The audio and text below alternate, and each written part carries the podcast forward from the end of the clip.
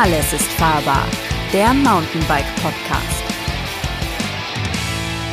Hallo und herzlich willkommen zum Podcast des Mountainbike Magazins Alles ist fahrbar. Mein Name ist Christian Ziemek. Ich führe euch wie immer durch diese Folge des Podcasts und heute ist eine weitere Folge von Wünsch dir was. Wir bauen uns, äh, beziehungsweise mein Gesprächspartner baut sich virtuell im Geiste nach seinen Wünschen sein perfektes Rad zusammen. Und heute habe ich deshalb den Chris Pauls, unseren frisch gebackenen ähm, Testchef in der Leitung. Hallo Chris. Hallo zusammen. Und ähm, er gibt uns jetzt sozusagen äh, eine Illusion, eine Vorstellung davon, was sein perfektes Mountainbike ist. Ja, genau. Also du, du sagst es, ähm, was ist das perfekte Traumbike? Ich meine, klar, wenn man jetzt, wenn ich jetzt träumen dürfte und hätte so viel Geld zur Verfügung, ähm, wie es nur ginge, dann genau, dann würde es vielleicht ein sehr, sehr teures Rad werden. Ähm, aber ich würde behaupten, ich versuche oder ich bin da auf dem Boden geblieben. Und, der Ruhm ähm, ist dir nicht zu Kopf gestiegen. Der Ruhm ist mir noch nicht zu Kopf gestiegen. Welcher Ruhm meinst du? Welchen Ruhm meinst ja, du eigentlich? Der Ruhm des Mountainbike-Mitarbeiters. Genau. Ja, natürlich ist es so, wir haben ja alle möglichen Räder in der Redaktion zur Verfügung, meistens sehr hochpreisig, kriegen wir auch schon mal Leserbriefe zu, dass die Leute sich da ein bisschen beschweren. Hat manchmal den Hintergrund auch, dass die Hersteller zum Teil auch natürlich lieber die teuren Räder in den Test schicken, weil die tendenziell besser abschneiden. Aber wir machen auch ähm, Tests, sage ich mal, von preiswerteren Rädern. Also wir haben jetzt für nächstes Jahr gerade in der Planung auch wieder Hardtails um 1000 Euro oder Fullies um 3000 Euro. Aber klar, wer sich auskennt, die Realität sieht manchmal ein bisschen anders aus. So ein richtiges, flottes Mountainbike mit Carbonrahmen und allem drum und dran. Ja, liegt man meistens weit über 4000 Euro, richtig gut bei 5, 5,5 und dann alles drüber 6, 7, 8, 9, 10, 13.000. Das sind dann so diese amerikanischen Edelmarken. Mhm. Aber da muss ich sagen, schlägt mein Herz auch so ein bisschen für. Also ich finde diese amerikanischen Marken schon auch ganz cool. Und da wären wir jetzt beim Thema Wünsch dir was. Du darfst. Ich darf. Ja, zunächst, ähm, klar, wenn ich jetzt ähm, mal davon ausgehe, ich habe nicht so viel Geld, ich fange mit Mountainbiken an, so wie ich das früher gemacht habe, was jetzt dann auch schon über 20 Jahre her ist. Dann habe ich mir mal ein Hardtail aufgebaut mit einer Mazzocchi-Gabel, schon ein bisschen mehr Hub vorne, 120, 130, das war so eine Dirt Jumper-Gabel, ganz cool. Den Rahmen individuell pulvern lassen, damals in, in so einem matt Orange das sah ganz, okay. ganz heiß aus und mhm. ähm, so Sachs-SRAM-Teile dran. Mhm. Also Schaltung, Magura, Bremse, Answer, Pro Taper, Lenker. Also das sind halt so diese klassischen Trail Hardtails und die, die gibt's ja momentan auch noch zu, zu Genüge oder wieder äh, sind die sind die echt im, im Trend. Ich denke da zum Beispiel an, äh, wenn man jetzt äh, wirklich äh, preiswert denkt, an das Canyon Stoic 3, das fängt bei 1200 Euro an, habe ich extra vorher noch nachgeschaut. Mhm. Weil eigentlich, dadurch, dass wir diese Auswahl an, an, an Rädern haben, würde ich keinen Hardtail fahren wollen. Also, mhm. weil es äh, Fully einfach so viele Vorteile mit sich bringt. Im Gelände vor allen Dingen, auf Trails, dass man, dass ich da wirklich immer eigentlich zum Fully greifen würde. Wobei natürlich ein Hardtail auch den Vorteil hat, dass es so ein bisschen, das ist so ein bisschen wie der Schulfüller, ne? Also da gewöhnt man sich eine gute Handschrift an, die man sich dann mit dem Kuli wieder versaut. Mein Vergleich ist immer so ein bisschen, das Hardtail ist der Füller, mit dem man es lernt und mit dem äh, Kuli kann man dann schneller schreiben, aber vielleicht nicht so schön. Also die Linienwahl ist ja was, was irgendwie beim ja. Hardtail erlernt wird, ne? Wenn man das stimmt, das hast du schön gesagt. Das, ähm, Aber ja, so ganz, ich meine, wenn, was man nicht auf dem, auf dem Hardtail lernt oder wie, auch, wie soll man es sagen, was man nicht mit, dem, mit dem Fully lernt, das lernt man auch mit dem Hardtail nicht. Ähm, Würde ich jetzt so aus meiner Erfahrung sagen. So mhm. lange bin ich dann gar kein Hardtail gefahren. Okay. Irgendwann habe ich als Bike Guide gearbeitet. Da gab es dann ähm, ein Fully so als Bezahlung, also ein Lohn. Das war ein Scott Octane mhm. äh, mit, mit Stahlfederdämpfer hinten drin. Und ähm, ich würde trotzdem sagen, dass äh, vor allen Dingen, vor allen Dingen so meine Linienwahl beim Biken jetzt nicht so schlecht ist. Also die ist mhm. schon, die, ich versuche schon saubere Linien zu fahren, nicht über jeden Wurz, über jede Wurzel drüber und ähm, das, das hat sich dann auch irgendwie mit dem Fully bei mir ganz gut, äh, ja, äh, gut gemacht am Ende. Also, also wenn wir mit der Rahmenbasis anfangen, dann wäre dein aktuelles Traumrad oder das wäre auf jeden Fall ein Fully. Das wäre ein Fully, auf jeden Fall. Genau. Ähm, Und Material? Ja, ähm, Material muss ich sagen, wenn ich jetzt wählen könnte, würde ich natürlich schon immer vielleicht in Richtung Carbon gehen. Da sind wir ein bisschen leichter unterwegs. Also meist sogar fast, also es bis zu einem Kilo leichter. Das ist schon einiges, also spürbar. Aber so aus, ähm, sehen wir, wie gesagt, so ähm, auf dem Boden geblieben, würde ich schon auch zum Aluminium raten. Also mir selber wahrscheinlich auch ein Aluminiumrad aufbauen. Das wäre so für mich, das ist robust. Da, ähm, da kann man das Rad auch mal, sag ich mal, in die Hecke schmeißen oder in ein Steinfeld oder so, ohne dass man danach irgendwie äh, meint, man müsste mit dem Rahmen ähm, zum zum Röntgen oder auf, mhm. zum CT gehen, wo man dann äh, mal guckt, ob da irgendwelche Risse inne, im Material entstanden sind. Da finde ich, ähm, finde ich persönlich ähm, Aluminium schon charmanter. Hm. Und ähm, äh, Dämpfersystem, Luft- oder Stahlfeder? Ja, das, das ist eine, eine gute Frage. Ähm, ich würde, das, das kommt ein bisschen auf den Hinterbau drauf an. Also ich bin schon Räder gefahren, die haben mit einem mit einem Luftdämpfer ziemlich gut funktioniert und da gibt's ja auch den großvolumigen äh, Fox X-Dämpfer, der so ein bisschen die Charakteristik von so einem Stahlfeder-Element ähm, halt ähm, versucht zu ähm, imitieren. Der funktioniert auch echt gut in vielen, in vielen Bikes. Aber manchen Bike steht es auch schon ganz gut, wenn man einen Stahlfederdämpfer drin hat. Mhm. Und ähm, man muss aber dazu sagen, jetzt, hast, jetzt reden wir von einem Aluminiumrahmen, der wiegt vielleicht, wenn es vier Kilo mhm. oder dreieinhalb. Und dann baut man noch einen schweren Stahlfederdämpfer rein. Der wiegt auch gut 300 Gramm mehr als ein vergleichbarer Luftdämpfer. Und dann sind wir dann schon, dann wird es schon schwer insgesamt. Also da muss man dann schon schauen, wo kann man noch, äh, noch Gewicht reduzieren. Was ist denn, was ist denn für dich so generell beim gesamten Radaufbau die Schmerzgrenze? wo du sagst, da wird's jetzt für mich irgendwie zu einseitig, ab, abfahrtslastig, da habe ich keine Lust mehr mit, weiß nicht, 16 Kilo hochzutreten. Ja, Hast du da äh, irgendwie so eine also wir zurück zu dem, zu dem Guide des Scott Octane. Das war jetzt kein ultraschweres Rad, ein Eingelenker, aber wie gesagt mit Stahlfedergabel, Mazzocchi Dirt Jumper war, DNM-Dämpfer, Rohloff-Narbe war das damals, Boah, hatte ich sogar drin, okay. ja. Äh, ähm, lass mich mal schätzen. Schätz mal, 26 Zoll. 26 Zoll, mhm, Rahmengröße L? Ja, ja. Okay, äh, ich schätze mal 16,5. Nicht ganz, 15,5. Okay. Oh, 15,5 mit, mit relativ leichten Reifen, mhm. leichten Laufrädern. IRC-Mythos. Genau.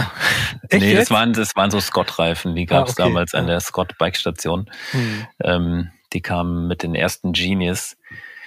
Die waren ganz witzig. Die hm. hatten noch so halbe Aufkleber, die man auf die Felgen draufkleben konnte und dann stand das Scott-Logo auf ja. der Felge halb und halb auf dem Reifen. Mhm, okay, bis man Egal. mal richtig böse gebremst hat und dann ist es verrutscht. Dann konnte genau, man sehen, richtig, ja. der Reifen wandert. Nee, bis man mal unterwegs den Reifen gewechselt hat und dann keinen Bock mehr hatte, den an der gleichen Stelle wieder draufzuziehen, mhm, so dass es passt.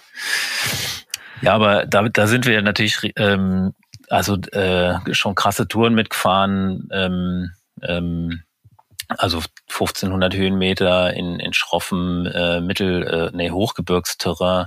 Mhm. Das, das war schon, das war auf Kreta und wer schon mal da war, der weiß, dass da sind irgendwie drei Gebirgsketten oder so und die gehen schon ziemlich steil berghoch und das, da kam ich mit 15,5 Kilo Gewicht auch immer gut klar. Und dann kommst du zum Mountainbike und dann äh, sind auf einmal die Räder äh, plötzlich drei Kilo leichter und klar, das schießt dann auf einmal den Berg hoch und hm. ähm, alles, äh, dass, dass, dass man halt sich fast nicht mehr anstrengen muss. Nee, übertrieben gesagt. Aber Räder sind ja auch wieder schwerer geworden. Also wir sind ja mhm. jetzt äh, zurück zu deiner Frage, was wäre mir zu schwer? Ich glaube, ich würde schon bei 16,5 so das, die Grenze ziehen, mhm. aber ähm, auch schauen, dass man an der richtigen Stelle Gewicht spart. Und das ist für mich halt bei den Laufrädern. Mhm. Und da würde ich vielleicht dann sogar auf Carbon wiederum setzen. Mhm. Okay, bei der Felge. Bei der okay. Felge, genau. Ja. Aber das heißt, wir haben einen, einen wir haben einen Alurahmen, wenn mhm. man es jetzt mal äh, festlegen will, Alurahmen mit Stahlfederdämpfer oder Alu? Äh, oder Luft, Entschuldigung. In dem Fall Luft, genau. Okay. Also ich habe da auch ein spezielles Modell im Kopf. Zum Beispiel kann ich, das wäre das Transition Sentinel. Mhm. Der Rahmen ist auch nicht so teuer, der kostet 2099 Euro. Es gibt aber auch äh, von Raw, das ist ein deutscher Hersteller, mhm. äh, gibt es auch äh, einen soliden Aluminiumrahmen, der, der hat aber noch ein bisschen eine andere Geometrie, die, die ist sehr, sehr lang und flach. Aber so in die Richtung, das spielt ja auch eine Rolle beim Aufbau. Äh, wie viel Federweg willst du haben und wie viel, wie soll deine Geometrie aussehen? Ja. Mhm. Und welche Laufradgröße möchtest du haben? Und Genau, da würde mir so ein Rad wie das Transition Sentinel, das ist dann auch in so einem Alu-Raw-Design. Also ich gucke schon so ein bisschen natürlich aufs Design, würde mir da schon ganz gut gefallen. Ähm, das sieht halt so ein bisschen robust und ähm, hm. ja, raw aus eben. Äh, Laufradgröße 29 Zoll oder Mallet, frage ich jetzt mal.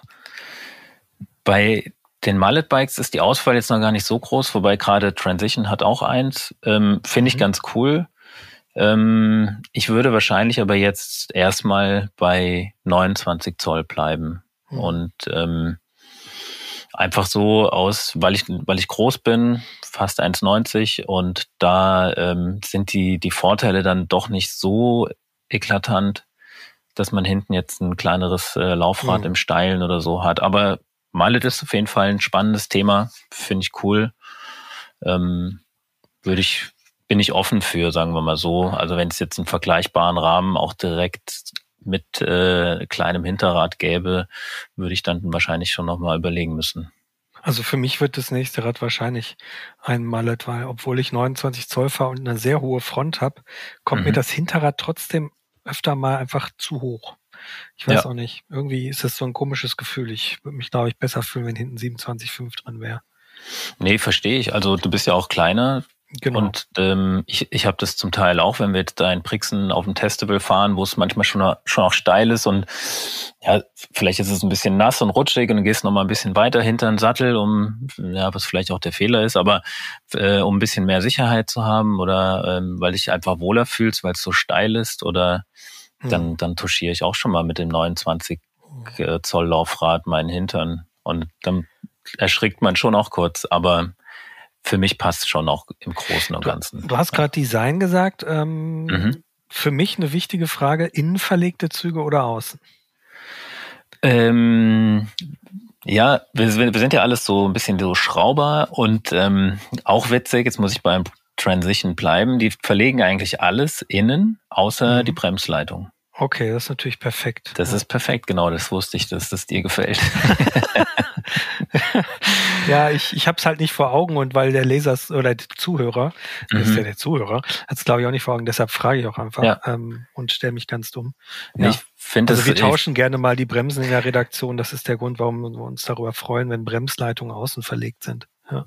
Genau. Und zum also, Entlüften ist es natürlich auch super. Ne? Absolut. Also früher hat man natürlich, oder man, man will ja, wir reden ja jetzt von einem, von einem Wünsch dir was Bike und einem Traumbike. Und ich meine, klar, mittlerweile die, die Leitung durch die Rahmen zu ziehen, ist jetzt auch nicht mehr das Riesenproblem. Aber es ist natürlich immer mit dem Öl ein bisschen eine Schweinerei und dann auch äh, mit dem Entlüften nachher Wobei meistens sind die Bremsen sowieso nicht perfekt abgelenkt, dann muss man doch wieder entlüften.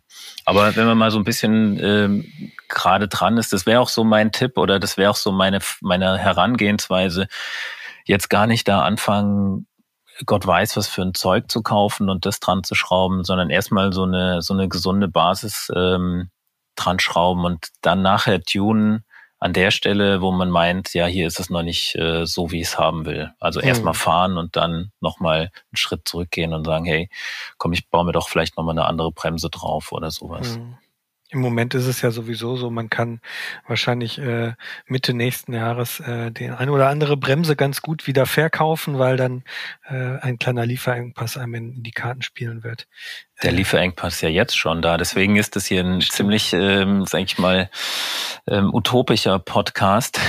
Der, ja. Das äh, wird, ist für die meisten jetzt gerade gar nicht. Ich habe vorhin noch mal ganz kurz diese Online-Versender, ähm, also die, die einschlägigen ähm, Bike Components und so weiter mal äh, durchgescrollt auf der Suche nach Preisen und eine XT-Bremse, da stand, glaube ich, was von drei, vier Monaten Lieferzeit. Mhm. Ich glaube, es war jetzt nicht bei Bike Components, aber bei einer anderen äh, Website. Ja. Also du kriegst gerade da auch sehr schlecht Material. Mhm. Aber vielleicht ist das ja was, ich meine, die Winterzeit ist ja auch so ein bisschen Zeit, um zu träumen und sich was auszu, sich was zu wünschen eben. Ja. Man kann es sich ja immer wünschen. Äh, manchmal muss man halt ein bisschen länger darauf warten, dass dies in Erfüllung geht. Äh, das kann ja auch dann hilfreich sein, äh, um Wünsche zu konkretisieren. Ähm, hast du eine Flasche am Rad? Ja. Weil ich bin jetzt Fall. immer noch beim Thema Rahmen. Ja, du merkst es, ähm, dass das, äh, also innenverlegte Züge, Dämpfer mhm. und ähm, da gehört für mich auch so ein bisschen die Flasche da dazu. Ähm, Flaschenhalter, ja oder nein? Ja, auf jeden Fall. Bei also, dir bei L geht's ja, bei mir bei, bei M oder S, da passt fast nie irgendwie eine Flasche vernünftig rein. Echt, aber die meisten, es ist ja mittlerweile schon fast ähm, bei Neuheitenvorstellungen immer ein eins der der, der Highlights. Der ne? Highlights, genau. Jetzt, jetzt auch mit Fahrradflasche. Aha. Jetzt mit Flasche neu. Bam. ja, ja, wahrscheinlich ist. Äh nee, es ist, es ist schon wieder mehr möglich und äh, für mich war das jetzt nie die Frage. Auch zurück nochmal zu der Bike Guide Zeit, da bin ich viel mit äh, Camelback fahren, hatte aber auch den Grund, es war mega heiß und man musste ultra viel äh, Wasser mitschleppen. Ähm, aber so, ich habe dann auch immer gemerkt, so dass ich das Ding nie richtig reinige und ähm, mhm. dann wird es irgendwann eklig und ich finde, dann schmeißt es weg und das ist irgendwie auch nicht so der Gedanke. Man will ja doch ein bisschen nachhaltig mhm. äh, da sein oder agieren und dann ist eine Fahrradflasche, da habe ich irgendwie fünf, sechs Stück da stehen, nimm die, die sauber ist und mach die mit Wasser voll und fahr los. Wichtigste Frage haben wir eigentlich noch gar nicht. Äh, Federweg hinten? Ja, genau. Also ich würde mich jetzt nicht so in dem Hardcore-Enduro-Bereich sehen, sondern eher so in dem klassischen All-Mountain-Bereich, was ja auch schon so ein bisschen in Richtung Enduro geht. Da sind wir, wie gesagt, mit so einem Transition, Stumpjumper Evo, vielleicht auch, äh, sage ich mal, um diese diese Kategorie mal ähm, zu, zu, zu nennen, Jeffsy oder Spectral Canyon, sind wir da so in der in dem Bereich unterwegs. Du hast vorne schon eine 36 Millimeter Gabel oder 35 Millimeter Gabel ähm, mit 160 und hinten 150. Mhm. Und so wäre das so, das wäre so meine Federwegskategorie mhm. für ein Bike, mit dem ich alles machen kann. Also mit dem kannst du über die Alpen fahren, mit dem kannst du deine Home Trails hier rund um Stuttgart ähm, bestens abfahren und ähm, guten Rennen, Cross-Country-Rennen oder sowas äh, könnte man jetzt, glaube ich, eher nicht damit machen, aber hm. mache ich jetzt auch nicht so häufig. Deshalb wäre auch meine Frage, Carbonlaufräder sind ja schon, ähm, die hattest du genannt, äh, mhm. ist ja schon ein empfindliches Teil am Rad. Also ähm, ja. deshalb auch die Aussage, du bist nicht der Hardcore-Enduro-Fahrer, der öfter auch mal einen richtig bösen Durchschlag hat. Genau, da das, das, das, das ist zum einen und das andere wieder die Linienwahl, hm. die, hm. die, das saubere Fahren und ähm, ich habe noch nie eine Carbonfelge kaputt bekommen. Äh, Kollegen von mir schon haben, haben schon mal welche kaputt bekommen, ja, aber ich habe jetzt äh, noch keine zerstört. Von daher bin ich da so, bin ich da immer noch äh, offen und äh, mhm. unbefleckt quasi und ähm, würde, also ich schreibe den Carbonfelgen schon eine hohe Stabilität zu. Wir haben ja auch schon Crashtests mit Carbonfelgen gemacht, mhm. so in einem standardisierten Aufbau und die halten schon deutlich mehr aus als ähm, Alufelgen. Im, also im Gegenteil, ich habe sogar viele Alufelgen schon wieder gerade biegen müssen. Man kennt es vielleicht, mhm. der ein oder andere kennt es vielleicht, wenn der Holm oben so abknickt. Ja. Weil man halt äh, mit zu wenig Reifendruck in ein Steinfeld rein geballert ist und auf einmal knickt die Felge ab. Dann kann man die mit einer Zange wieder zurechtbiegen. Mhm. Das ist jetzt nicht ganz. Habe ich auch äh, schon gemacht. Genau, ja. die feine englische Art. Und irgendwann, wenn man das zu oft macht, dann entsteht auch so ein Riss ähm, quasi mhm. an dem Übergang zur, zum eigentlichen, zur eigentlichen Felgen. Hohlkammer. Ja.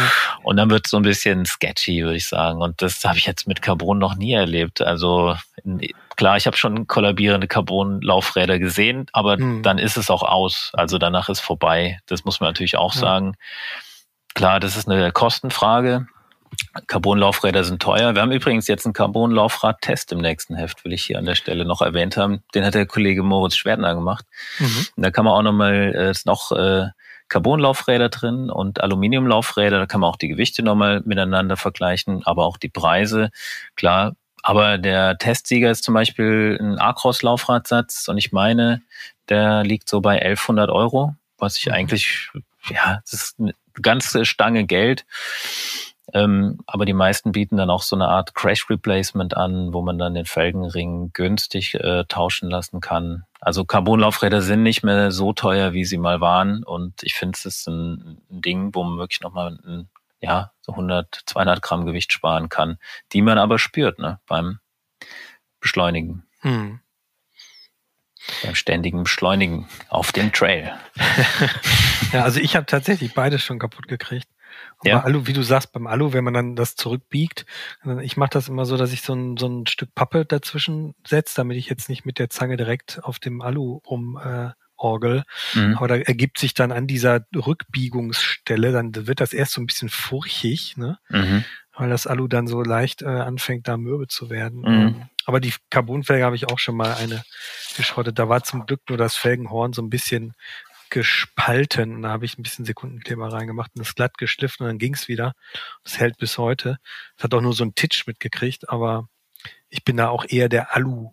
Du bist Befürworter. Der Alu-Fan. Ich, ich finde auch, also wenn man, ich habe mir den, ich habe den Test zufällig hier, da wiegt ein leichtes Alu-Laufradsatz, ein leichter Alu-Laufradsatz 1800 Gramm zum Beispiel aber klar, ein leichter, der Acros-Laufradsatz, der liegt bei 1550. Ne? Das DT sind ein paar ist ja Gramm. so ein bisschen, ja. DT Swiss ist ja so ein bisschen so der, äh, naja, sagen wir so eine verlässliche Größe im Laufrad. Genau. Was würdest du, du würdest das Acros-Laufrad äh, nehmen oder würdest du auf die D zurückgreifen? Ähm, oder ich, ist das? Das ist ein bisschen eine Preisfrage. Das ja. DT Swiss Laufrad ähm, in Carbon wiegt nicht unwesentlich mehr als das Acros, hat ähm, einen super Freilauf, super Narben. Acros hat aber auch super Narben. Die werden ja auch äh, hier in Deutschland gefertigt und hm. die Acros ist so ein eigentlich ursprünglich ein Lagerhersteller, also auch für Industrielager und daraus ist Acros entstanden und das heißt, die Lagerung an den, an den Arkostnarben, die, die ist auch echt hochwertig.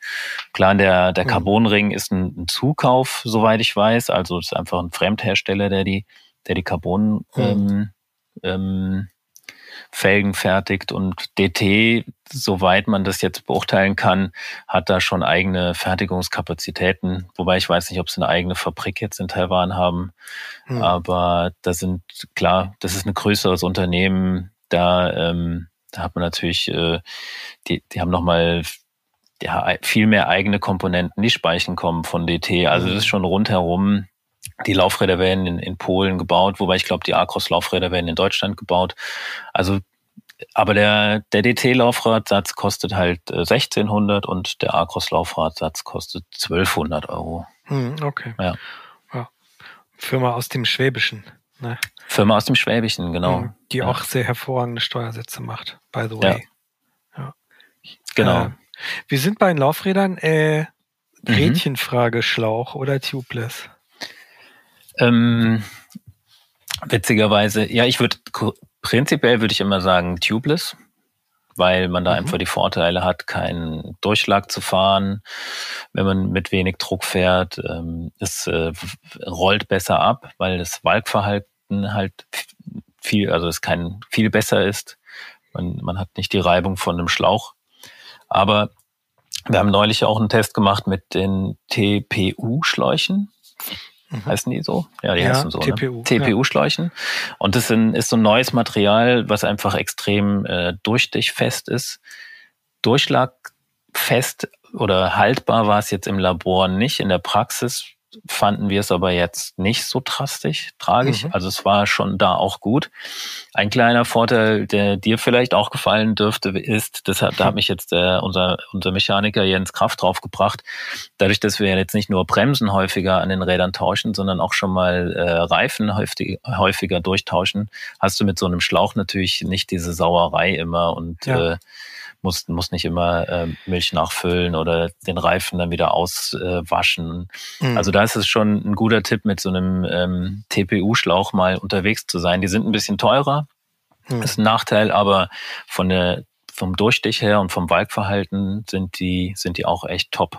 Ja. Ich bin auch Fan. Also ich bin, ich habe tatsächlich zwischenzeitlich auch die Vorteile von Tubeless kennengelernt, obwohl ich ja Schlauchbefürworter war. Mhm und bin es wieder geworden, ähm, weil diese TPU-Schläuche tatsächlich sich anfühlen, eigentlich für mich auch wie ein, ähnlich wie ein Tubeless-System, aber ich wirklich auch unter, also für mich, das ist jetzt nochmal ein anderer Aspekt, aber unter so ökologischen Gesichtspunkten finde ich das irgendwie auch nachhaltiger, statt dieses, diese Pampe da rauszuholen, wenn man mal irgendwie ein, äh, oder wenn ich im, im Gemüse bin, habe einen Durchschlag, und ähm, ich muss einen Schlauch ein, einsetzen. Das hatte ich mal im Harz irgendwo mitten im Naturschutzgebiet quasi, wo man aber trotzdem fahren durfte. Mhm. Kapitalen Durchschlag gehabt, der, der Reifen war hinüber und ich musste einen Schlauch einziehen.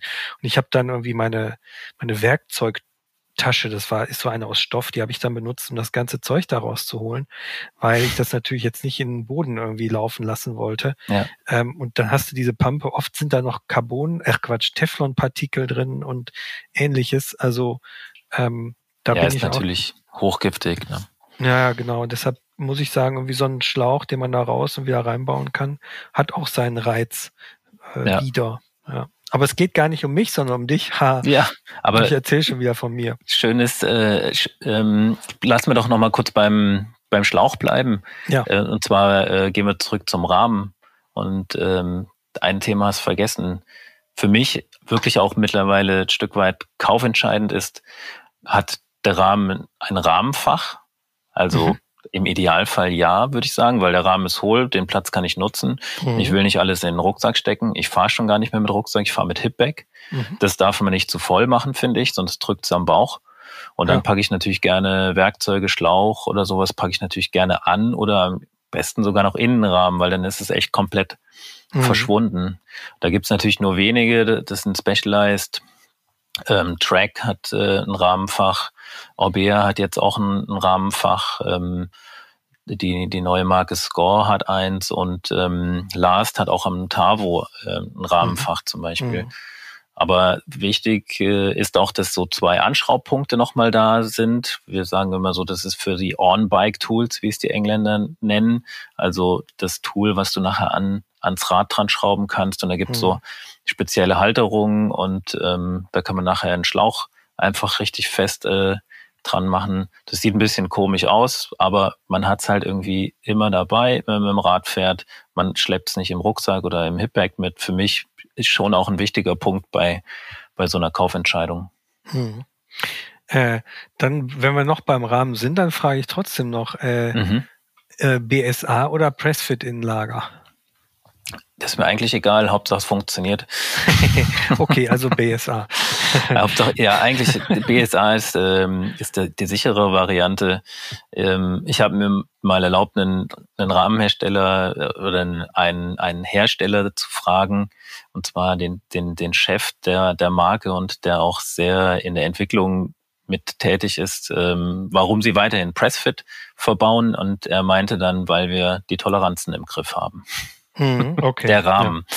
Also das ist auch ein, ein, entscheidender Punkt. Man kann jetzt nicht jedes äh, Pressfit-Lager, jeden Rahmen mit Pressfit verteufeln, wenn, äh, wenn die Rahmen genau gefertigt sind und man sich dann noch ein Innenlager mit ähm, vielleicht einem, einem Alu-Außengehäuse ähm, äh, nimmt, dann, dann funktioniert das schon auch. Das war ein kleiner deutscher Hersteller. Nee. Okay. Ein groß, ein kleiner amerikanischer Hersteller. Ah ja, okay. Ja. Ja, aber das ist, glaube Ja. ich, auch tatsächlich so ein bisschen, naja, obwohl, also ich meine gehört zu haben, dass es auch eine, ein, ganz klar eine Sache der Fertigung ist. Wenn man den Rahmen zu schnell aus der Halterung und Form wieder rausholt, dann verzieht sich das alles nochmal und dann hast du eben nicht die Toleranzen im Griff, sondern Mhm. erzeugst Toleranzen sozusagen. Ja. Okay, äh, ich denk mal, Vario-Stütze ist gesetzt. Variostütze ist gesetzt, genau. Da, wie gesagt, ich bin so ein bisschen im Budgetbereich unter, Bereich unterwegs. Also Best, Best Budget, also Best Price würde ich, ähm, finde ich jetzt zum Beispiel ja, halt die einschlägigen Marken wie Fox oder RockShox oder die, die kosten halt immer weit über 300 Euro. Da sind äh, mittlerweile echt günstigere, wie zum Beispiel One-Up ähm, auf dem Markt mit, mit, mit langem Hub, 210 Millimeter, die dann so vielleicht um 200 Euro kosten. Also da kann man auch mal, mal draufschauen und ein bisschen Geld sparen. Und die Gewichtsunterschiede sind auch nicht so drastisch. Die ne? sind nicht drastisch, genau. Mhm. Und ähm, die Haltbarkeit ist, einfach- die ist eigentlich auch gegeben. Und Spiel haben sie alle nach einem halben Jahr. So ein ganz, ganz kleines zumindest. Ein ganz, ganz kleines, ja. Wie- Ich bin, ich habe was übersprungen. Ähm, Laufräder kommt natürlich die Frage so Reifen, ganz, ganz wichtig. Mhm. Vorn und hinten derselbe oder fährst du unterschiedlich? Nee, würde ich unterschiedlich äh, wählen. Ähm, und zwar zum einen, klar, momentan äh, fahren alle Maxes, würde ich wahrscheinlich auch ähm, bevorzugen. Ähm, da zum Beispiel vorne den Asegai und hinten eine Minion DHR2. Mhm. Die sind relativ, ja, nicht leicht. Die wiegen beide so knapp über 1000 Gramm. Das ist schon, schon relativ äh, schwer, sage ich mal. Und dann aber in so einer 2,5, 2,4 WT. WT ist so ein White Trail. Das äh, heißt, der Reifen ist gemacht für breite Felgen. Hm. Da sind wir ja mittlerweile auch immer um die 30 Millimeter oder drüber, drüber. Und dafür sind die Reifen halt speziell gemacht, dass die halt ähm, nicht die Form verlieren, also nicht dann zu eckig bauen, zu viereckig bauen, wenn, der, wenn die Mhm. Felge dann breit wird. Sowas mit einer, mit einer aber doch leichten Karkasse, wie gesagt, ähm, ich, ich fahre ja um die dicken Steine drumherum. da bräuchte ich jetzt nicht unbedingt eine Exo Plus Karkasse oder schon gar keine Double Down, weil die, das zieht wirklich Körner im Uphill. Ähm, da würde mir so eine Exo Karkasse ausreichen. Welche Reifen ich auch cool finde, muss ich sagen, sind die Specialized Reifen. Da würde ich Mhm. vorne einen Butcher oder hinten einen Eliminator fahren. Mhm. Die haben eine coole Gummimischung, die haben guten Durchschlagschutz, sind ein bisschen leichter, sind vielleicht nicht ganz so durchschlagpannensicher wie jetzt die Maxis, aber ähm, sie rollen gut, ähm, wirklich vom Grip her auch ein, ich, ein, super Reifen. Ähm, leider nicht mehr ganz so günstig, wie sie bisher waren. Also die waren Hm. mal meistens so um die 35 Euro. Sie haben jetzt auch auf 60 Euro Stück irgendwie die Preise angezogen, wie alles im, Mhm. aus dem Hause Specialized. Ja. Einfach mal Preis verdoppelt. Nee, Spaß beiseite. Die Maxis-Reifen sind aber teurer, die liegen bei 75 Euro zum Beispiel. Zu dem äh, Specialized Reifen. Tatsächlich ist mir auch bei dem, also nicht weil ich einen Podcast zum Thema Gummimischungen mit Specialized äh, Reifenentwickler Wolf vom Walde gemacht habe, den man hier auch immer noch äh, hören kann, ist eine ältere Folge. Ich habe die Nummer jetzt nicht im Kopf. Auf jeden Fall, da geht's wirklich um alles, was irgendwie äh, Gummi und Inhaltsstoffe angeht. Sehr interessant, sollte man sich anhören. Aber mir ist da tatsächlich auch aufgefallen, dass diese Gummimischung für mich genau perfekt am Punkt liegt zwischen zu klebrig und genau so klebrig, wie sie sein soll. Also ich habe Dass sie immer noch gut rollt. Ne? genau, ich habe Ja. irgendwie mit dem mit dem Eliminator, den bin ich viel gefahren, da habe ich nie das Gefühl gehabt, dass ich jetzt irgendwie festklebe. Ich habe aber auch nie das Gefühl gehabt, die Kontrolle zu verlieren. Mhm. Und der Namensschriftzug ist in äh, schickem Oilslick gehalten. Das darf man auch nicht. äh, Ja, ja. Da komme ich später noch zu. wenn, wir, wenn, wenn hübsch, wir dann zum Deta zu den Details kommen. Genau, genau. Wir sind bei den Reifen und Mhm. ähm, sag du doch mal das nächste Thema. Ich hätte jetzt Schaltung gesagt. Ja, ich würde jetzt auch noch mal bei den Reifen Schwalbe auf jeden Fall erwähnen, Mhm. weil die haben echt gut verbessert in den letzten Jahren. Die, die Big Betty ist echt ein, ein super ähm, äh, Reifen geworden und aber auch der Nobby Nick, der ist viel stabiler. den, der war, zeitlang war das so ein ganz klassischer Tourenreifen und irgendwie ist der für mich auch so ein, so ein Symbolbild dafür, wie Mountainbiken sich entwickelt hat. Mhm. Also ein leichter Reifen war das früher, den, den sind wir fast auf allen Rädern irgendwie gefahren, wie das, äh, wie das Tourenrad, wo ich vorhin beschrieben habe hätte, hätte, hätte der Reifen auch gut drauf gepasst. Und jetzt ist das halt ein, ein stabiler, fast 1000 Gramm Reifen, der, der auch fast im, im Enduro-Bereich schon echt äh, Sinn macht. Also als Hinterreifen wäre das für mich zum Beispiel auch ein guter, ein guter Reifen. Vorne immer ein bisschen weicheren Gummi, also so macht Special jetzt auch, die geben das an mit T9 oder mhm. T7, umso höher die Zahl, umso weicher der Gummi, was mhm. du vorhin auch gesagt hast. Und da sollte man dann auch drauf achten, dass man vorne einen weichen Gummi hat. Deswegen die Maxes, die, die gibt es auch günstiger, aber ich habe mir natürlich die diese 3C Max Terra oder Max Grip ähm, Gummimischung rausgesucht. Also ein äh, Triple Compound quasi. Mhm. Genau, jetzt soll ich äh, weiter erzählen? Ja, Schaltung würde ich mal sagen. Antrieb, Schaltung. Generell. Ja, das ist irgendwie für mich das Unwichtigste am Rad mittlerweile. ja, aber trotzdem. Wir, wir haben das, die Federgabel noch nicht gehabt da kommen wir noch zu. Sag, kommen du kannst doch einfach sagen, einfach äh, SRAM Kassette 11 bis 50 oder was auch immer. Ja, ähm, ich, ich würde, genau, ich würde entweder eine XT verbauen oder mhm. halt eine SRAM Eagle, irgendwas in dem Bereich. Ähm, vorne nicht zu großes Kettenblatt, finde ich dann 30er, finde ich bei einem 29 Zoll Rad schon irgendwie angebracht. Ich mhm. versuche eher schnell zu treten und das äh, schont irgendwie Energie, auch bei den E-Motoren. Also irgendwie scheint es für mich auch logisch zu sein. So ja, Lance Armstrong-mäßig. Ja. Und ähm, du bist ja auch ein großer Verfechter von kleinen Kettenblättern, ne? Ja. ja. Aber so klein muss es dann bei mir nicht sein. Also ich fahre, ja gut, ich fahre im Moment was ganz, ganz Kleines, aber ich äh, bei der XT bin ich in das 28er dann gefahren. Ja. Also 30 finde ich schon, finde ich schon cool. Dann kann man auch mal an steilen Berg äh, eine hohe Trittfrequenz fahren. Ähm, macht schon irgendwie, macht schon irgendwie Sinn. Mhm. Genau. Ähm, okay, Gabel. Ja, finde ich, ähm, würde ich jetzt auch nicht so viel Geld ausgeben. Und wenn man mit, äh, klar, Fox hat ja auch zwei Güteklassen, ähm, da kann man natürlich die Performance Elite nehmen. Ähm, die gibt's ja auch mit, mit äh, Grip 2 Kontusche, also da wäre es die 36er oder halt eine Lyric ähm, und da kriegt man eine Ultimate dann auch schon, also mit allen Einstellmöglichkeiten auch schon zum Preis, äh, sage ich mal so grob von von so einer Performance Elite.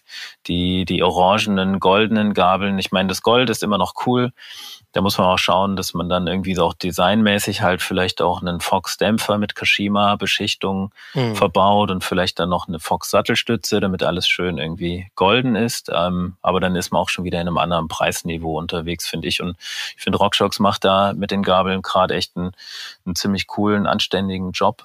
Ähm, die waren zum Teil mal ein bisschen auf der überdämpften Seite, sind aber jetzt echt, ähm, finde ich, ganz, ganz, ganz cool geworden und ähm, funktionieren einfach super für das, für das Geld, was sie am Ende kosten. Und mhm. ich finde es auch cool, wenn eine Gabel komplett schwarz ist. Ähm, orangene Gabeln, ich weiß nicht, wie es dir geht.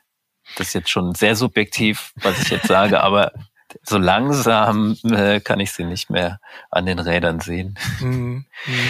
Nein, also ich finde, es ist, es geht mir da so wie mit den Tunwall-Reifen. Also es sind die Reifen, die so ein bisschen äh, bräunlich an, an, an der Karkasse sind. Mhm.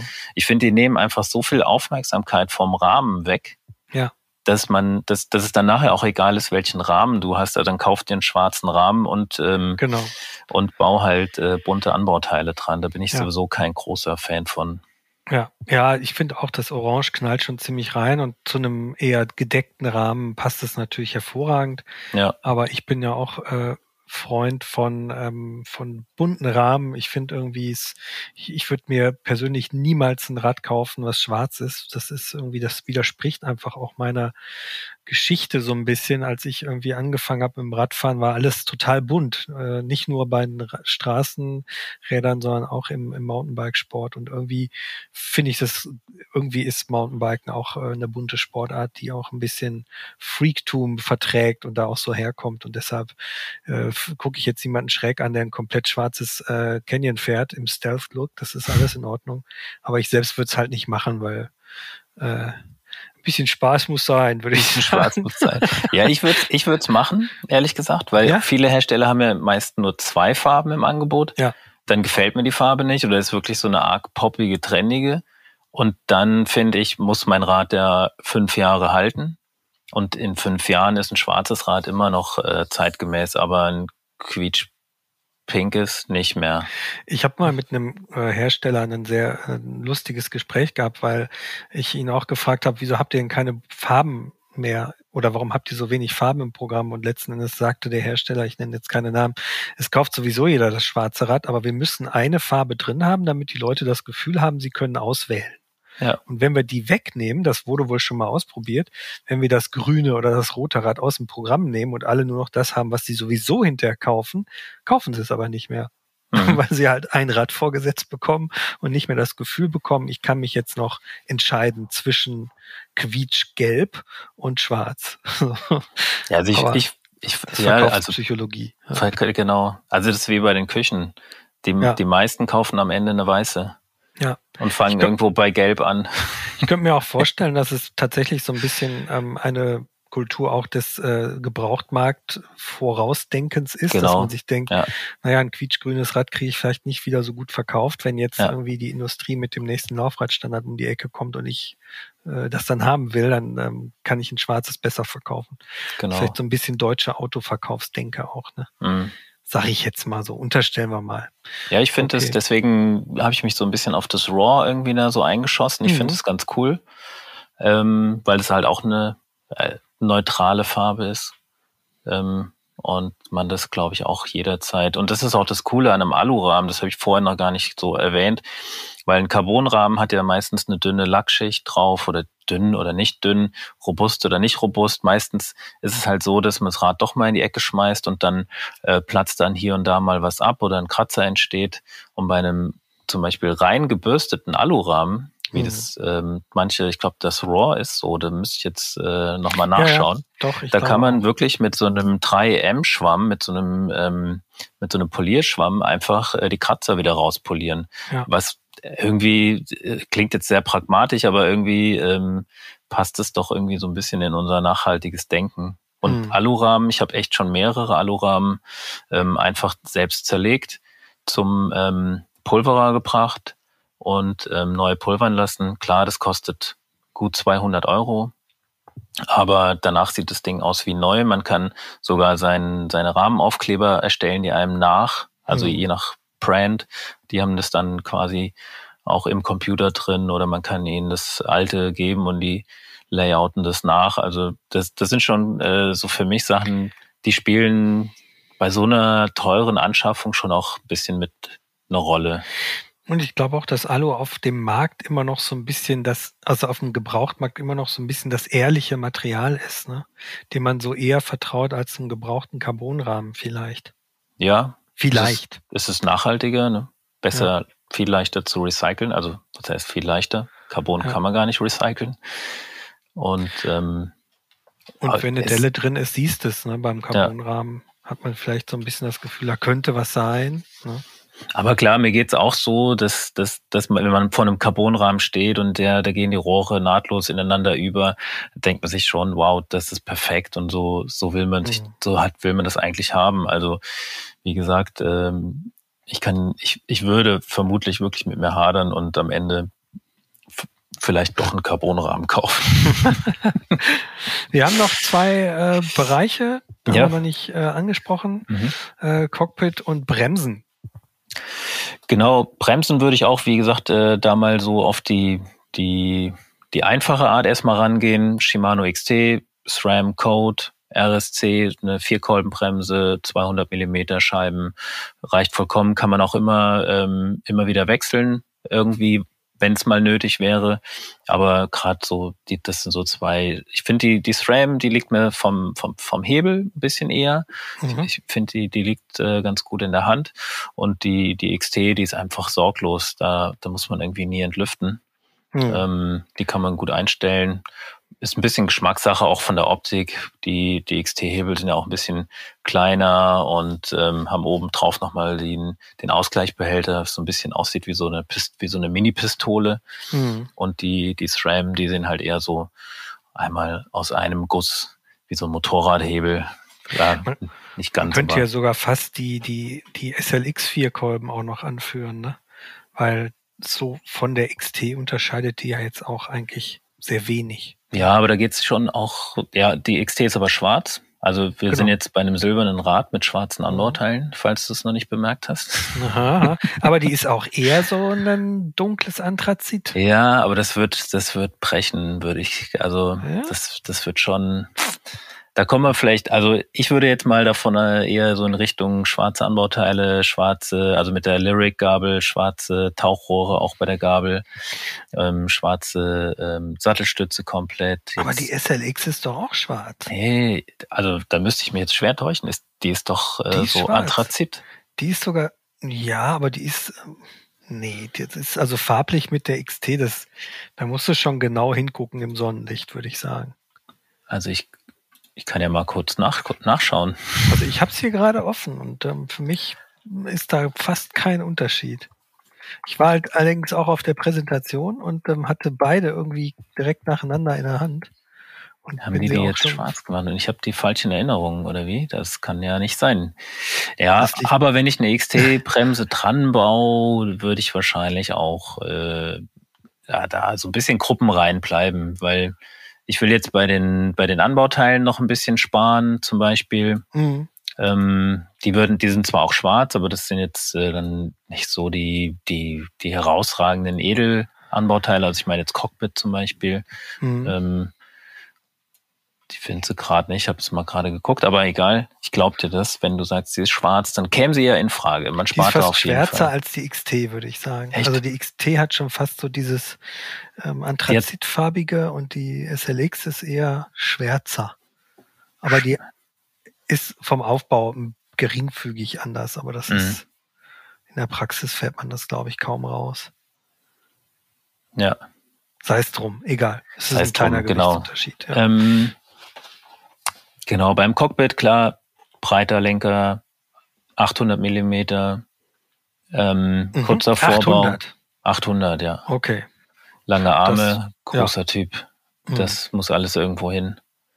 Und da fühle ich mich wohl mit. Also ich, mhm. ich fühle mich sogar mit 820 Millimeter fast noch wohler. Okay. Nur halt, wenn es eng im Wald wird, quasi Bäume, mhm. dann kriegt man schon mal ein bisschen äh, eine Panikattacke. Ja. Oder dann streift man schon mal den, den Baum. Ah, das kann schon dann der, echt muss man zurück, weil man den Finger einsammeln muss. Genau, weil der Finger kaputt ist. Aber da habe ich jetzt auch mal, äh, da gibt es zum Beispiel äh, eine ganz für, für Lenkervorbau interessante Komponentenmarke Level 9 heißt die, die ist von ähm, Bike Components. Mhm. Da, da, haben wir auch so ein Test-Sample äh, da, was äh, die sind echt preiswert. Ähm, also da, da da wiegt, äh, Entschuldigung, da wiegt da, ähm, kostet so ein, so ein Vorbau ähm, 24,99 mhm. und ein Alulenker okay. 40 Euro. Ein Carbonlenker liegt so bei 110. Also das sind schon sehr attraktive Preise und ich finde, irgendwo muss man dann noch bei so einem, bei so einem Bikeaufbau sparen. Die sind ganz schwarz-matt, haben so eine kleine Grafik drauf, sehen also auch ganz cool aus. Gibt's in allen Kröpfungen. Aber klar, wenn ich es mir jetzt äh, so rein offen aus, dann würde ich aussuchen dürfte, würde, dann würde ich wahrscheinlich auch in Richtung Bergtag gehen oder in, in Richtung ähm, Rental. Mhm. Äh, aber da muss man auch mal schauen, kriegt man da einen schwarzen Lenker oder so oder ein Raceface oder sowas. Aber dann würde ich mhm. vielleicht auch wieder eine Raceface-Kurbel verbauen wollen. Also dann müssen wir das Rad nochmal ein bisschen anders denken. Hm. Ja. Hm. Aber kurzer Vorbau? Kurzer Vorbau so kurz wie möglich. Zwischen, irgendwas zwischen 35 und 50, das was halt zum mhm. Bike passt, also zur mhm. Länge des Bikes und zu seinem. Und Griffe du da irgendwas Ergonomisches oder ganz rund und flat? Mm, nee, da, da bin ich eher so bei ähm, dem ähm, ähm, DMR Desk Grip. Ja. Der ist, ist innen ein bisschen dicker, ne? Der ist innen ein bisschen dicker, genau. Der hat so lamellenförmig ist der, ist der innen hin zum, ähm, zum Bremsgriff hin. Da kann man dann echt schön so mit Zeigefinger und Daumen gut pressen. Und dann ähm, außen ist der quasi so, hatte so eine kleine, so Mini äh, Pyramiden und unten nochmal so ein, so ein Waffle-Design. Also ist irgendwie das Beste aus allen Welten vielleicht. Mhm. schön, äh, schön klebrig und ähm, also nicht, dass ich jetzt ohne Handschuhe fahren würde, aber der, den finde ich schon ganz cool. Den gibt's in allen Farben. Da kann man auch noch mal ein bisschen so einen äh, farblichen Akzent irgendwie setzen. Ja. Den hat irgendein, wer war es? Brandon Fairclough? Ja, hat er den entworfen oder? Ja. Ja. Auf jeden Fall ist es sein Signature-Griff. Ne? Signature-Griff. Ja. Okay. Die Sensus, ja, der eher umgekehrt vorgeht. Ne? Die meisten ergonomischeren Sachen sind ja außen ein bisschen breiter, der ist so innen ein bisschen dicker. Ja, und hat dann so eine Art Dämpfung fast schon dadurch. Genau, auch. der hat innen eher so eine Art Dämpfung, ja. Ja, nicht alles, was jetzt so rein aus der Ergo-Ecke kommt, ja. findet dann auch große Akzeptanz bei den sage ich mal, bei den ähm, bei den Leuten, die die eher so im Downhill-mäßig Downhill-Sport ja. unterwegs sind. Welche ja. Griffe auch cool sind, ähm, die sind auf den YTs öfter verbaut, sind die von Sensus. Das macht Aha. wohl der Cam Zink. Aha. Der ist vielleicht auch manchen ja. ein Begriff, so ein hm. Slopestyler hm. und äh, Rampage-Teilnehmer seit hm. Ewigkeiten. Nee, wie du schon sagst, so Ergonomie-Sachen. Also ich fahre ja auf Touren und da habe ich dann auch so Ergogriffe drauf, aber wenn es ins Gelände geht und dann tausche ich auch tatsächlich, dann baue ich mir einen anderen Griff drauf, weil das funktioniert sonst einfach nicht. Wobei die, die Ergon GE1, so ja. heißen sie, ne? Die sind ja, ja auch, die, die finde ich auch ganz gut. Also ja. die sind ja, kommen ja auch aus dem Ergo-Bereich. Ja. Das sind auch ganz coole Enduro-Griffe. Und da würde ich auch äh, den Sattel wahrscheinlich herwählen. Ah ja, den haben wir noch gar nicht gehabt. Den haben wir noch gar nicht gehabt. Ähm, jetzt äh, muss ich schauen, wie er eigentlich heißt. SM, ich habe es mir rausgeschrieben, SM ah. Enduro Comp. Ah. Den, der kostet nur 100 oder den Man, den Comp ja. Man oder wie der heißt, der kostet SM, nur 80. SM Enduro Comp Man. Genau, ich würde da, also persönlich würde ich da auch nicht zu viel Geld ausgeben. Ich bin da nicht sehr äh, empfindlich was das angeht. Ich mhm. finde Hauptsache, er ist nicht zu eckig, kantig vorne, dass man sich dann nicht äh, verletzt oder auch so leicht, so wie so Cross-Country-Sättel, ne, die unten fast so eine richtige Kante, scharfe Kante haben, mhm. sondern eher so ein bisschen gepolsterter und ähm, breit drauf sitzt und klar im Dammbereich ein bisschen ausgespart. Das ist der ja, also die kommen ja, ja auch aus dem Ergo-Bereich. Ich glaube, da macht man, macht man nichts falsch. Und dann, ja, das sind wir, sind wir soweit durch, oder? Sind wir durch. Hast du noch irgendeinen Kram am Rad? Navi? Nee. Nee. Nee, ich habe eine Uhr, darüber zeichne ich ein bisschen auf, aber hm. ansonsten das ganze Computerzeug ist jetzt nichts, was ich so gerne am Rad habe. Ich habe noch was. Was denn? Steuersatz. Und da musst du jetzt natürlich sagen, Chris, King, weil das ist dein Vorname. Wäre mir aber viel zu teuer, muss ich ehrlich okay. sagen.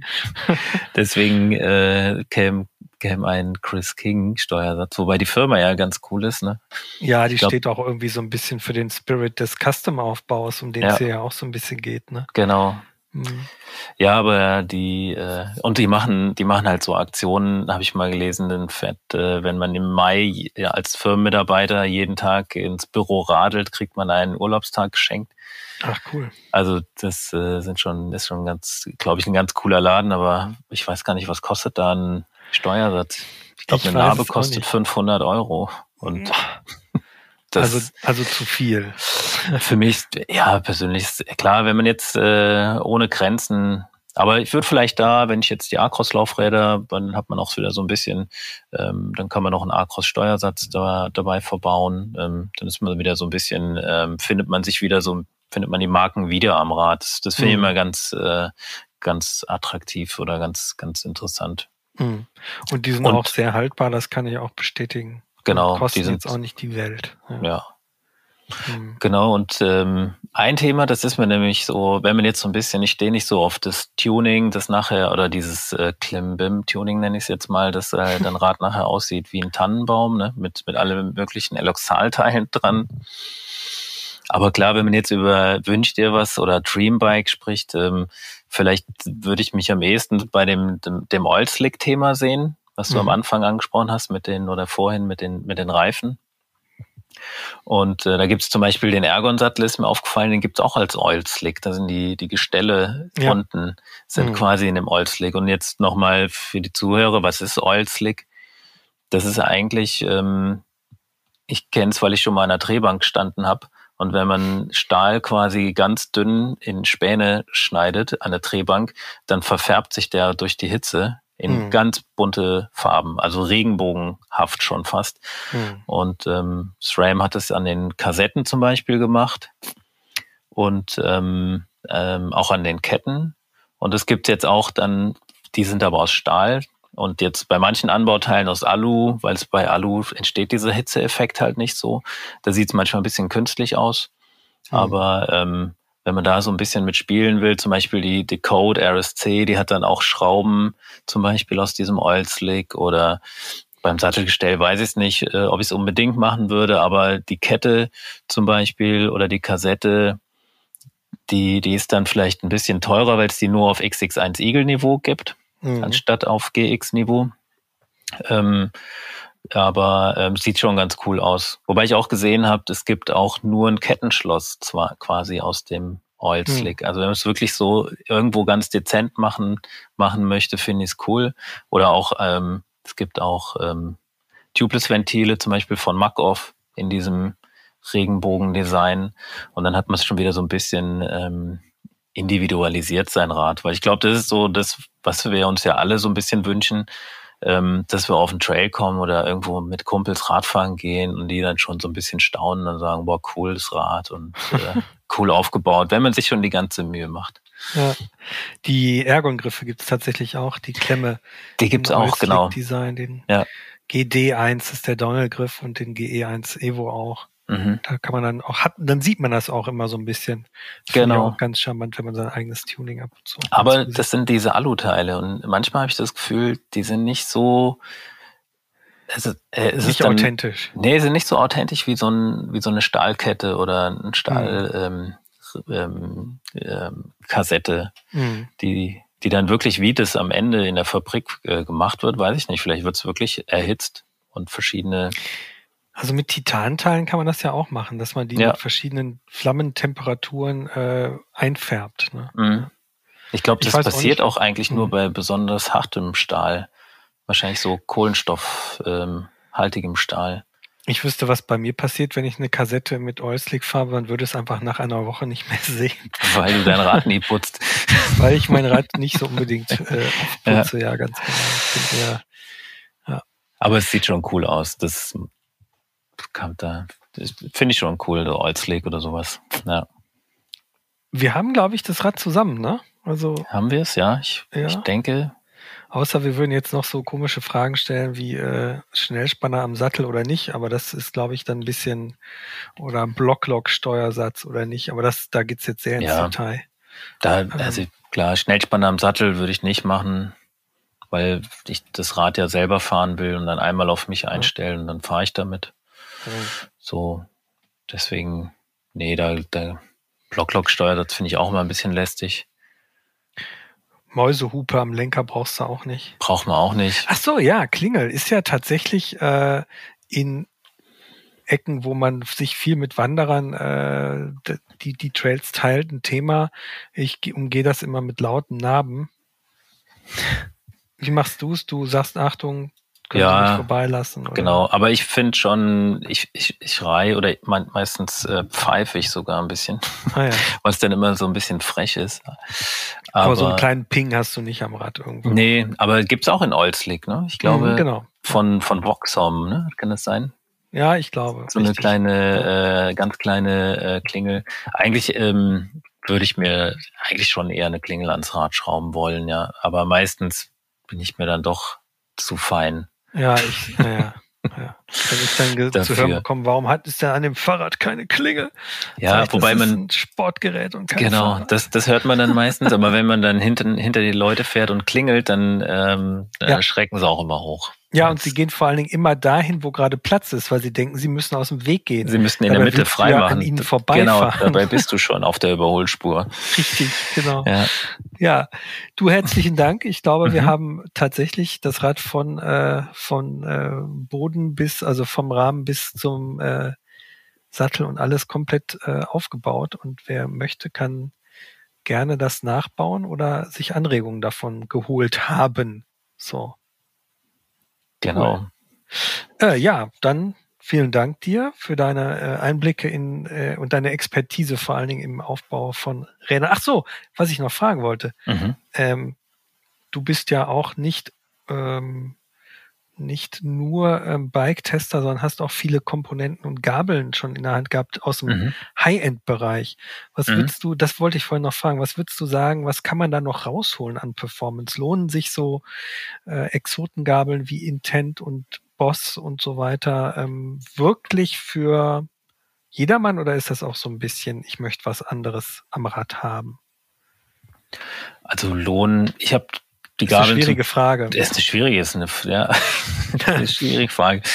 Frage. Ich habe die Gabel natürlich auch schon auch getestet und ähm, die funktionieren äh, wirklich super. Also gerade die Intent Upside Down Gabel ist eine Gabel, die einfach aber auch durch ihre Optik halt so besticht. Also es ist mhm. einfach äh, einmal umgekehrt wie so eine Motocross-Gabel, die ist steif und funktioniert echt fantastisch.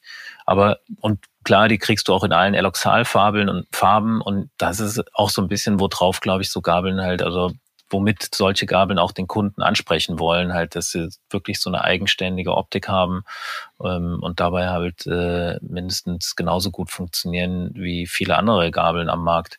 Hm. Ähm, ich bin da sehr klassisch unterwegs und, ähm, und äh, wie, wie du merkst, vielleicht auch preisbewusst. Ähm, mhm. Und äh, klar, ich habe auch nichts gegen High-End, würde ich äh, jederzeit gerne zuschlagen.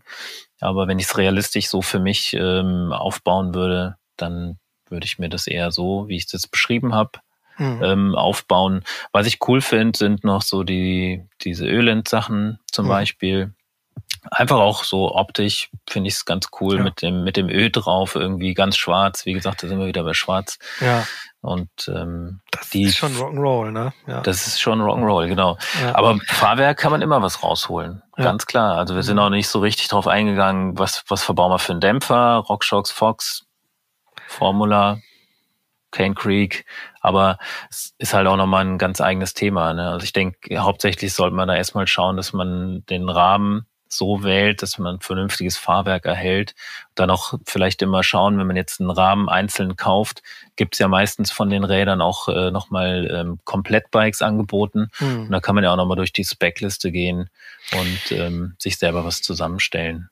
Ja, und bei den meisten, also wenn man jetzt mit dem Frameset anfängt, ist es ja tatsächlich auch erstmal vielleicht sinnvoll, den, den empfohlenen Rahmen, den empfohlenen Dämpfer zu verwenden. Ja. Weil oft ist das einfach ein Teil, was man nicht mal so eben tauschen kann, ohne die Charakteristik des Hinterbaus äh, vielleicht auch negativ zu beeinflussen. Genau, ja. genau.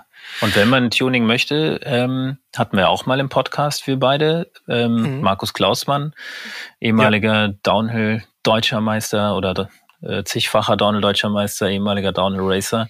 Und der interviewt einen dann ganz cool am Telefon und fragt, wie man so fährt und was man so will. Und dann schickt man die Anbauteile oder die Federgabel und den Dämpfer zu ihm und er ähm, ähm, tunt es dann so, dass das ähm, tatsächlich sich nachher hoffentlich besser anfühlt.